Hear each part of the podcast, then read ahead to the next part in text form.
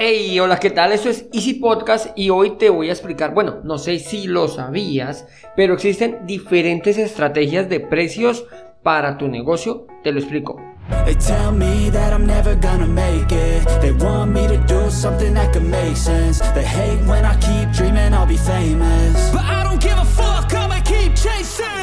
Bienvenidos a Easy Podcast, el podcast, el programa donde hablamos de marketing digital y tecnología en tu idioma. Quiero recordarte que en Asisten.co tenemos desarrollo web, marketing digital y ahora cursos online con todo lo necesario, todo lo que necesitas para el marketing online para emprendedores. Esto lo encontrarás en cuemon.com. Y sin más, comenzamos.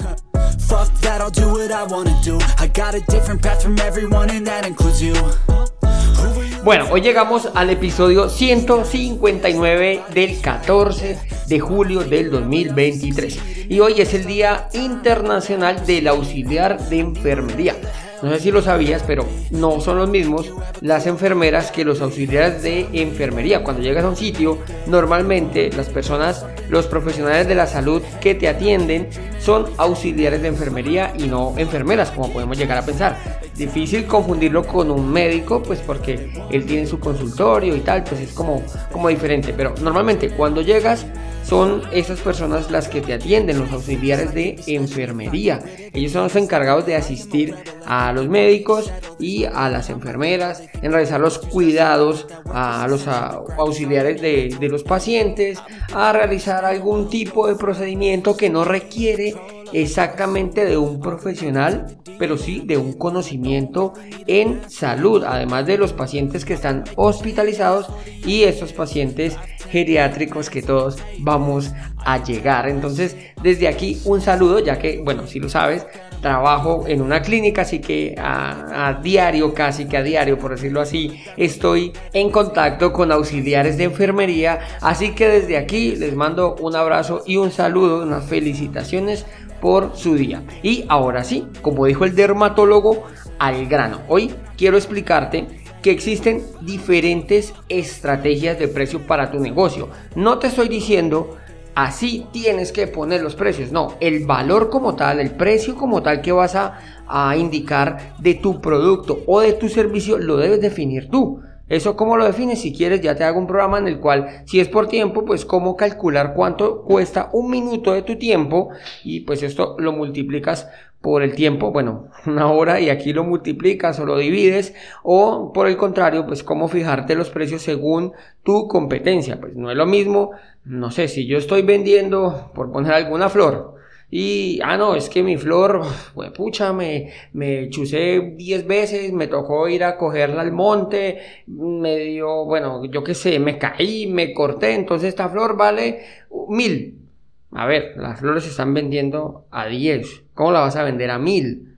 Sí, te costó mucho, pero pues no sé, te lo organizas mejor para que te sea más fácil. No significa que tengas que subir el precio. Entonces, por eso el precio sí lo defines pero hay estrategias de precio y es lo que te quiero contar hoy para que para ampliarte el panorama. Hay una de las estrategias de precios que son mis mi preferida, perdón, y es la de el bueno, el feo y el malo. Esta la encontramos en muchísimos sitios.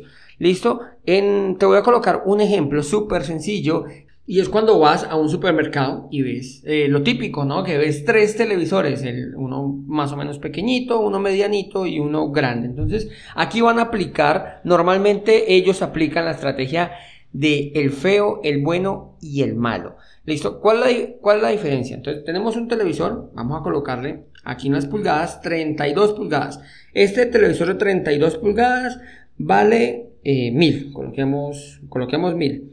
Entonces, este vale 1000. El de 40 pulgadas, que ya lo vas a notar un poquito más grande, o sí, digamos 40 pulgadas, este te vale 1200. Ah, bueno, genial.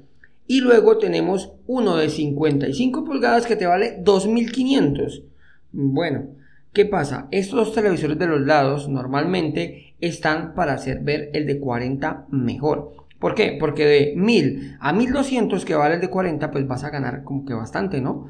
Ah, no sé, la pantalla es más grande, más bonita, y de el de 40 al de 55, sí, es verdad, hay más pulgadas, pero el precio casi que lo dobla o lo dobla. Entonces ya no vale la pena. Entonces, no vale la pena comprar el pequeñito, pues porque por la diferencia tan cortica, eh, pues sale más rentable comprar de la mitad y no vas a comprar más grande, pues porque es, el doble y vas a, pues vas a ganar tamaño, sí, pero no tanto. Entonces, esta es una estrategia que se utiliza constantemente en todo. Lo vemos cuando tú vas a comprar un combo. En McDonald's, por ejemplo, te la, la hamburguesa sola por 5 con papitas 5 con 50 y con papitas y gaseosa 5 con 75, 5 con 80. O sea, te están casi que llevando, a ver, es que ah, por no sé, por una diferencia tan pequeñita me lo llevo con gaseosa. En este caso, el más caro no significa que no significa que tengas que poner siempre el bueno en la mitad. No, en este caso a McDonald's, por ejemplo, interesa vender el combo más costoso, el combo grande, el que te da hamburguesa, papitas y una bebida. Entonces, ellos qué hacen? Hacen los otros dos precios son como más elevados para que este no se vea tan feo. Listo, entonces esta es una de las estrategias que puedes utilizar para, eh, esos son eh, gatillos mentales, psicológicos para hacer que tus precios sean más atractivos. Hay otro que siempre me gusta nombrar y es el poder de los 9. Los 9 tienen un poder, no es lo mismo decir 100 que 99. Esto me lo explicaba un profesor en el colegio por allá en los años 1600. Él nos decía, cuando teníamos un examen, pues eh, aquí en Colombia se hacía un examen de mm, el ICFEX se llama se llamaba porque ahora ha cambiado el nombre. Resulta que él decía ojo muchachos el, el, no es lo mismo sacar 299 que 301 sí son dos punticos sí pero ya pasaste de los 300 se ve muy él, él no lo explicaba aquí y es verdad tú lo ves en muchos sitios no es casualidad que te digan 9,99 claro es que psicológicamente no ha llegado a 10 sí no le falta nada para llegar a 10, pero tu mente psicológicamente no está en 10. Ah, bueno, no, listo, no vale 10. Entonces, a esto le llamo el poder de los 9. Otro es el tema de las sílabas. Las sílabas, menos sílabas, se sienten menos costosas. ¿Cómo así, Andrés? Cuando tú lees un 47,89 en tu cabeza, puede parecer más caro que un 49,40. O sea, si tú lees 47,89, como que te vas a demorar más, entonces te parece que ese número es más caro que un 49,40. Y es más, o sea, literal tenemos dos de más. Pero en tu mente, como son menos sílabas, va a hacer que sea más, la percepción sea de más barato. ¿Listo? Por eso percibimos que los números, eh, cuando los números suenan más largos, pues nuestra percepción es de más costoso. Otro de los temas son las comas. Parece mentira, pero una coma indica caro. ¿Cómo así? Sí, no es lo mismo tú decir que algo vale 1400 y que separes el 1 con una comita, 1,400 a 1400. Parece una tontería, pero hay, hay, estudios, hay investigaciones que demuestran que cuando un precio no tiene la coma, tu cerebro lo percibe como menos intimidante. Es como si fuera menos valor. En el caso, por ejemplo, en, en nuestro país, en mi país, un precio, mm, si le quitamos los ceros que van detrás, o sea, si yo voy a cobrar algo y vale 50 mil y le pongo un 50 y le escribo mil, pues eso a la percepción de la persona que lo está leyendo es como si fuera más económico que si le pongo coma o el punto 000 de los 50 mil. Entonces esto hace que nuestro cerebro, esos son gatillos mentales, es psicología pura y dura que hace que nos parezca más barato. Otra de las estrategias que se puede utilizar, bueno, no todos los casos, no todas se pueden aplicar a ti, sin embargo, pues busca cuál se encaja, te encaja bien y pues podemos hablar de una sola, bueno, buscar más información. Otra es el principio de la reciprocidad. Todos nos sentimos obligados a retribuir a las personas que nos han dado. Esta pues es una de las razones por las cuales los restaurantes siempre te dan como un dulcecito al final, como esa, esa bananita, bueno, banana en este lado del planeta, bueno, un dulce al final de la comida, como el postrecito, bueno, algo así pequeñito. Y por ejemplo, no sé, que un conductor de Uber te ofrezca un cargador o igual te dé un dulcecito. Es más probable que así nosotros dejemos propina y tengamos la percepción de que estamos recibiendo mucho más de lo que nos están dando. Aquí aplica también pues este principio de la reciprocidad va amarrado a otro efecto que tiene con los precios y es cuando otra estrategia que es cuando tú vendes por ejemplo una camiseta y unas zapatillas y además y si compras la camiseta y las zapatillas te regalo una gorra esto por 30 esta sensación de que me estás regalando una gorra es más económico o va a tener la percepción de más económico que si te digo gorra, perdón, camiseta, zapatilla y gorra por 30 mil. No, como que, ah, bueno, es que el combo vale 30, pues ya. En cambio, si tú dices, no, tú me compras la camiseta, la zapatilla, yo te regalo la gorra, vas a tener la percepción que, que te están dando algo gratis. Y esto hace que sea más fácil completar tu venta. Otra de las estrategias es indicar cuánto ahorramos en una compra. Esto lo saben las marcas y lo ponen en los recibos. No sé si alguna vez has fijado. Esto normalmente lo utilizan mucho los supermercados en los cuales te dicen que en esta compra ahorraste tal cantidad, por menos. Si algo que tenía un precio de 20 está en oferta por 15, te van a decir, hey, te ahorraste 5. Bueno, bueno, en realidad no te ahorraste 5, gastaste 15. Pero como a ti te dicen, te ahorraste 5, es un gatillo mental para que tengas esa percepción de que ahorraste, pero no, realmente gastaste 15. Estos las marcas lo saben muy bien. Otro de, los, de las estrategias que que vemos muy habitual, hay una que le llaman el efecto IKEA, no es que se llame así, pero pues es el efecto IKEA. ¿Y en qué consiste? Consiste en hacerte parte del proceso. Cuando a ti te hacen parte de un proceso, por eso se llama el efecto IKEA, no sé si no, si no lo sabías, IKEA es una tienda, creo que es ucraniana, déjame investigar un momento. Vale, perdón, ya investigué, es, no, es sueca, es de Kronoberg en Suecia.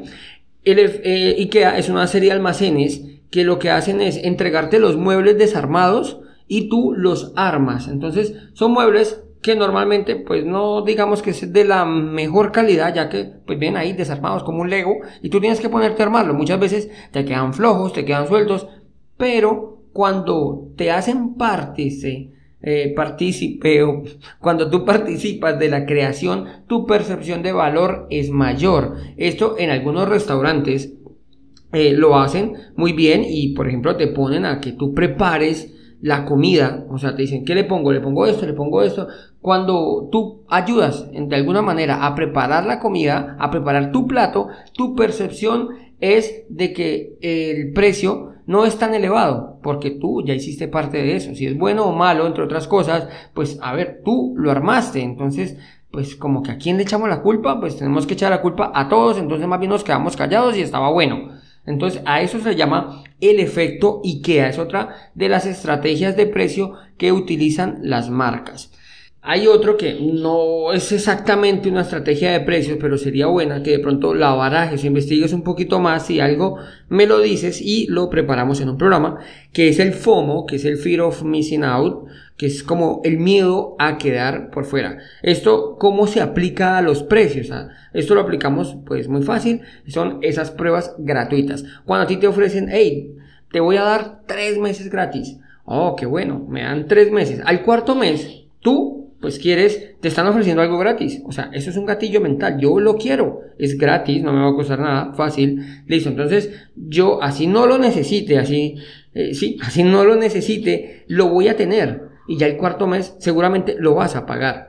No sé si lo has usado o no, pero eso son estrategias que muchas marcas utilizan. Te dan un mes de prueba para eso, para cogerte, para engancharte y luego, pues simplemente tú lo sigues pagando. En algunas ocasiones el tiempo de prueba ni siquiera lo gastas. Ni siquiera lo gastas, pero el miedo a quedarte por fuera, el FOMO o el fear, of missing out, te hace o te obliga a tener ese producto y a la larga terminas pagándolo. Digamos que de cierta manera es una estrategia, no de precios, pero sí es una estrategia para los productos. Bueno, y por último, bueno, no, me quedan dos. El fenómeno de Bader-Meinhof ¿Listo? ¿Y esto en qué significa? Que nuestro cerebro está programado para enfocarse en reconocer los conceptos familiares. ¿Esto qué significa? Bueno, especialmente cuando son nuevos para nosotros. Esa es la razón por la cual los anuncios de, hacen el remarketing. El remarketing es aquello que te va persiguiendo, yo lo llamo así, que tú buscas un viaje a Cartagena, un, bueno, un viaje a París y todo el tiempo te va detrás, estás, tú viste el viaje a la madrugada, semidormido, viendo allí el te levantas o algún programa charro, pichurrio y al otro día por la mañana te dicen el viaje de tus sueños a París. Y bueno, tú dices, bueno, ¿y este qué? ¿Cómo lo supo? Eso es el remarketing. Ellos a través de las cookies te van como persiguiendo y te van metiendo por los ojos todo el tiempo, todo el tiempo lo mismo. Entonces esto es una estrategia que se utilizan ya que antes de, de tú verlo, conocerlo, muchos le llaman a esto la ley de la atracción. Ah, es que yo como quiero un carro rojo, ahora empiezo a ver carro rojo. Sí, es verdad. Es verdad, porque tu subconsciente ya te, ya te lo han eliminado. Entonces, algo que al principio puede ser raro, no sé, si tú estás buscando, sí, digamos, coloquemos un ejemplo, el carro rojo, no, un elefante, un elefante morado. Entonces, tú piensas en un elefante moradito, buscas información del elefante morado y pues al principio es como raro, ¿no? Un elefante morado, pero como el remarketing va a estar detrás mostrando el elefante morado, a la final terminas viendo elefantes morados por todos lados. Entonces ya no te va a ser tan mm, extraño, ya es algo de hecho familiar, entonces ya te va a ser más fácil hacer la compra. Estas es otra de, de las estrategias o los gatillos mentales que se pueden utilizar. Y ahora sí, por último, por último, sé que no es una estrategia de precios como tal, pero te puede ayudar a poner precios a tus, a poner, sí, los precios a tus productos, a tus servicios y es el poder de la prueba social. Todos somos unos seres sociables y, y ninguno quiere estar digámoslo así, ser el primero. Yo siempre lo pongo como ser el primero. A nadie, si tú pasas por un restaurante y está vacío, lo he dicho en varias ocasiones aquí en el programa, tú no quieres ser el único en ese restaurante. Entonces, si tú ves uno que está vacío y uno que está lleno, tú vas a ser parte de la montonera del lleno. Yo no quiero ser el primero. Pues esto se le llama la prueba social. Entonces, cuando tengas algún producto, algún... Sí, cuando tengas algún producto, eh, indica las reseñas. Porque hay un producto que puede ser más costoso, pero si tiene más reseñas y mejor calificación, es más probable que lo vendas más fácil que uno de mejor calidad y más barato.